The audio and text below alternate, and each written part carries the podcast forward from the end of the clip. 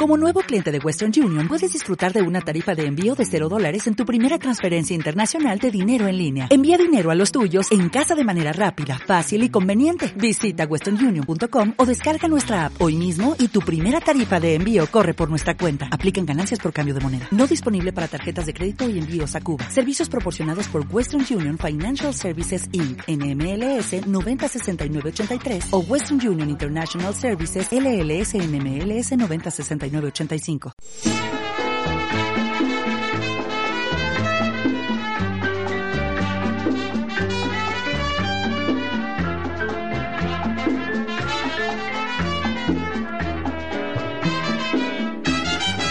Plus Plus. Radio Metalurgia Itinerante. Estamos en el aire. Extraños en el paraíso.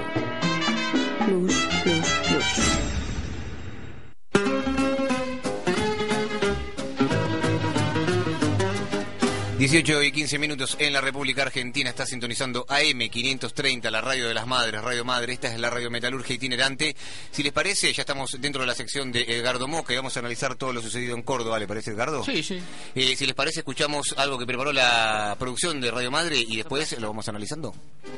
Gobernador José Manuel de la Sota, mucho gusto, buen día. Todo esto se hubiera evitado teniendo la gendarmería a 50 kilómetros como la tenemos nosotros aquí en Jesús María, si nos hubieran atendido anoche, por lo menos buena parte de lo que ocurrió se hubiera minimizado o evitado. El reclamo salarial de la policía es el siguiente, un sueldo bolsillo de 10 mil pesos, un bono navideño de 10 mil, ¿cuál fue la respuesta de la Sota? No hay ninguna posibilidad. Los reclamos de la policía son 14. Uno de esos reclamos eh, pedía que no haya ni sanciones ni desplazamientos para ningún policía que participe del autocuartelamiento. Ya podemos dialogar con Luis Alcázar, que es dueño de un comercio de Saturno Hogar y es uno de los tantos que lamentablemente ha sido saqueado. Nos entregó, el gobierno nos entregó realmente 36 horas sin que lo cuiden.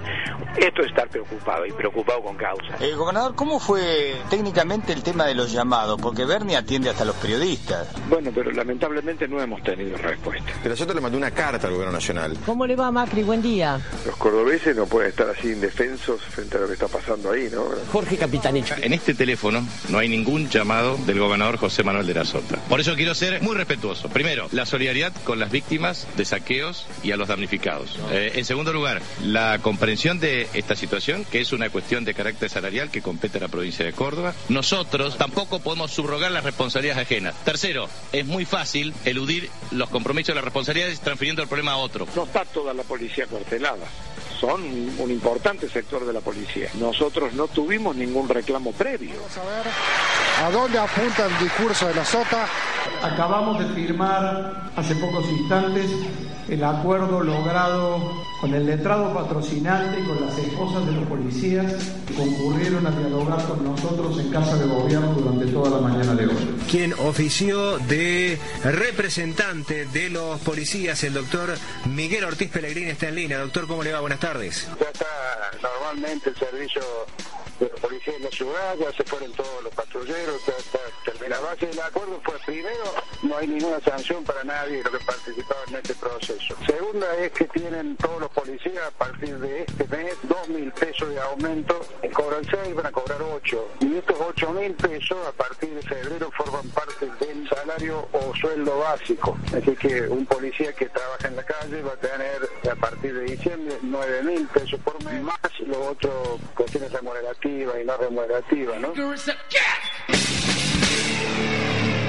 entregó, el gobierno nos entregó realmente 36 horas sin que lo cuiden. Esto es estar preocupado y preocupado con causa.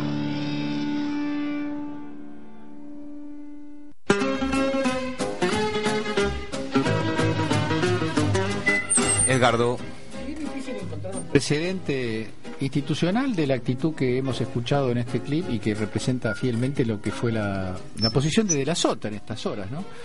Eh, no hay eh, una mínima, un mínimo registro autocrítico por una situación caótica como vivió la provincia, una situación casi de crisis de gobernabilidad y la única mm, eh, eh, la, única conclusión que saca el gobernador de Córdoba es que el gobierno nacional faltó a su, supuestamente a sus responsabilidades. Cuesta entender esto y mucho más aún cuesta compatibilizarlo con esta especie de filosofía política provincialista que siempre ha ejercido de la Sota. Mm. Todos recordamos cuando después de una elección exitosa dijo nació el cordobesismo. Claro. Y el cordobesismo era ya el propio el propio nombre está designando una especie de actitud de autosuficiencia y de y de no perte- no de, per- de no pertenencia total al conjunto eh, estatal argentino, de modo que una combinación entre una entre un provincialismo desaforado y una irresponsabilidad frente a los problemas de la provincia, que son constitucional y legalmente de la provincia y que solo en casos extremos y por pedido formalmente expuesto, no por Twitter, No por Twitter, claro. no por Twitter, sino por, los, por las vías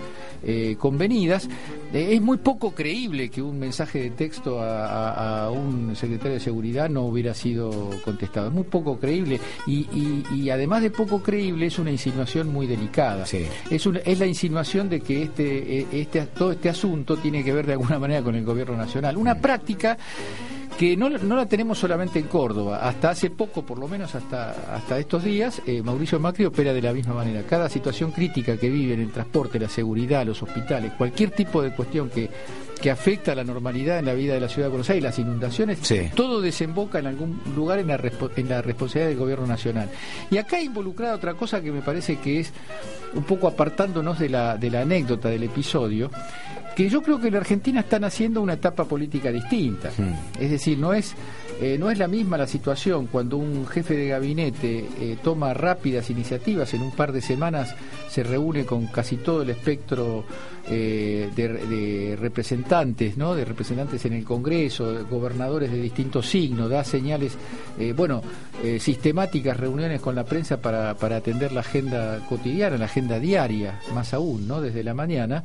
La verdad es que uno sabe, tendría que ser muy necio, cualquiera sea a favor, esté a favor o en contra del gobierno, para negar que hay cambios. Incluso eh, ciertas, ciertas personas que participan y que actúan a favor del gobierno dicen, no, no hay ningún cambio. ¿Cómo no hay cambio? Hay, una, hay un esfuerzo por poner en un nuevo plano la discusión pública, por compartir responsabilidades, por abrir debates. Esto no significa, como por otro lado alguna prensa pretende interpretar, que hay un retroceso del gobierno en cuanto a concederle a la oposición iniciativas en materia de políticas públicas. Lo que hay es un sentido de responsabilidad y de intento de romper esta lógica de amigo-enemigo que, digamos, los antagonismos políticos son completamente legítimos, pero cuando la práctica de los antagonismos eh, afecta situaciones eh, sociales, eh, en el caso de Córdoba es muy ejemplificativo, cuando daña gente, cuando hay muertos, cuando hay peligros, me parece que hay que saber manejar el conflicto político, la diferencia y hasta el antagonismo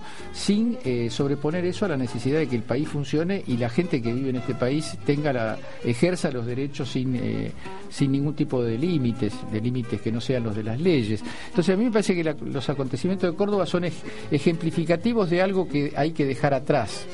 Es decir, la, la idea de que cada provincia es un universo separado. De hecho, no ha funcionado así el país porque eh, en pocas cosas eh, eh, hay tantas eh, eh, tantos este, avances logrados en estos años como el mejoramiento infraestructural de obras públicas en un conjunto de las llamadas provincias más este, más pobres del país, menos aventajadas en términos de recursos naturales. Así que hay que, me parece a mí, eh, bajar esa bandera de la segregación, de la soberbia provincialista y hay que entender que el, el Estado Nacional es una es una sumatoria y es sobre todo más que una sumatoria es una articulación que no se pueden eh, tomar las provincias como como instancias eh, separadas del conjunto porque eso lleva tarde o temprano a, casos como este, ¿no? a casos donde, donde frente a la falta de soluciones y respuestas propias de una provincia se termina cargando la- las culpas sobre un gobierno nacional que tiene todas las obligaciones que se desprenden de la Constitución, que no incluye eh, salir por propia voluntad a resolver una cuestión que, que es de una provincia. Las provincias son autonomías, las provincias son preconstituidas, las provincias tienen el servicio de seguridad en sus manos. Todo Claro. eso el gobernador de la Sota la de- lo debería saber porque es el texto constitucional. Es la constitución provincial por la que firmó y es la constitución nacional a la que tiene que someterse. Mm. Aparte Es de la sota hace un tiempo que está, como que puede haber leído todo esto, ¿no? Digo, Sí, sí, sabe, perfe- sabe perfectamente que al gobierno nacional no le corresponde actuar por propia iniciativa en una crisis provincial. No lo ha hecho en ninguna otra provincia. Acá Claro. no hay un problema de segregación porque De la Sota tiene posiciones políticas encontradas. No lo Mm. ha hecho en Tartagal, no lo ha hecho en Santa Fe con las inundaciones. Hay un mecanismo de eh, eh, pedido de ayuda formal que debe ser cubierto porque si no, ¿qué es lo que puede pasar? Puede pasar que una intervención de la Gendarmería no programada y no articulada con las autoridades provinciales empeore la situación Claro. en lugar, en lugar de, de resolverla. Si, si, si Bernie se apersona con la Gendarmería Claro. en la provincia de Córdoba sin ninguna consulta, al otro día tendríamos títulos de que el gobierno Se metió. está interviniendo en la provincia, Claro. está suprimiendo la autonomía provincial de Córdoba. Hay un juego realmente, por un lado infantil, pero muy, muy perverso en términos políticos porque confluye en esta idea de quebrar la Argentina, de Mm. quebrar la Argentina y apostar a que la Argentina siempre sea un territorio inestable, un territorio incierto, un territorio peligroso, cuando esa, esa no es la tendencia que tiene este país en los últimos años, porque en los últimos años hemos recuperado cohesión como sociedad, integración de gente que quedaba fuera en, en otros proyectos económicos, y me parece que esto, que hay gobernadores que no están evidentemente a la altura de estos cambios. ¿no? Eh, me, me quedé con algo que te quería preguntar, Edgardo, sobre este, esto que dice- dice Massa sobre politi- politiquería barata, ¿no? O sea que, como que eh, me parece que la oposición utiliza ciertos términos en donde todos se quieren unir en esa y a veces son como un poco disparatados, ¿no? Me parece en la época en la que estamos viviendo que cualquiera se da cuenta. Digo, acusar de politi- politiquería barata, ¿no? ¿Acusa al gobierno nacional o a los dos, a los dos gobiernos? No, no leí esa Acusa al gobierno nacional respecto de esta relación entre De la Sota y el gobierno nacional de si le mandan o no la gendarmería y, y todas las chicanas. Como un uso eh, Exacto, estas chicanas. mental político. Exacto. Bueno, no, eso, eso, es, eh, eh, en eso, eso es una forma muy cómoda de no, de no pensar la realidad. Claro. Tener una especie de cliché y de eslogan, con lo cual se explica todo. No, por eso preguntaba, digo, como que hay varios clichés. Ahora, el cliché que se vendrá será este, ¿no? Y que cada vez están, me parece, más alejados de lo que realmente está pasando, ¿no? Sí, por otro lado, eh, el gobernador de la Sota insiste eh, como, co- como subtítulo de la acusación de no ayuda del gobierno nacional, insiste en una supuesta deuda que tiene el gobierno nacional con, con la provincia que no es tal, que la justicia no ha avalado como Claro. tal, por el sencillo motivo de que se trata de una eh, cesión de recursos para pagar jubilaciones que están fuera de lo acordado, que la provincia puede pagar por arriba de lo acordado, pero lo puede pagar con recursos propios. Claro. Este asunto de hacer política con la plata ajena es, es un problema y, y de la Sota no se da por enterado y sigue hablando de que va a conversar ahora con Capitanich sobre cuándo se va a saldar esa deuda, una deuda que no existe. Claro. De hecho, Luis Juez lo acusa también de gobernar eh, como descansando en su tercer mandato desde el despacho y que no sabe lo que le pasa realmente eso- al pueblo cordobés. Sí, eso lo leí y me parece que es- también es interesante, sobre todo porque está bien, está la cuestión del descanso y de la, del relajamiento, pero sobre todo hay una cuestión que es que De la Sota se pensó siempre a sí mismo, y mucho más ahora, como un actor nacional. Y nunca, hasta ahora nunca pudo dar ese, ese salto. salto. Todos recordamos que cuando Dualde eh, prometió no ir por la reelección, por la, no la reelección, sino ir por la elección cuando era presidente Claro. interino, el nombre de De la Sota figuraba al tope de las posibilidades. Sí. Y De la Sota no, no, no, no pudo mover mínimamente el amperímetro nacional. De la Sota es un tipo que supo construir en términos eh, distritales, pero no, no, no logra salir de Córdoba. Ahora, no logra salir de Córdoba, construye la- el mito del cordobesismo y frente a una situación difícil que le toca vivir a la provincia, no tiene otro recurso argumentativo ni político que echarle la culpa al gobierno nacional. Algo de contradictorio, ¿no? Tiene todo esto.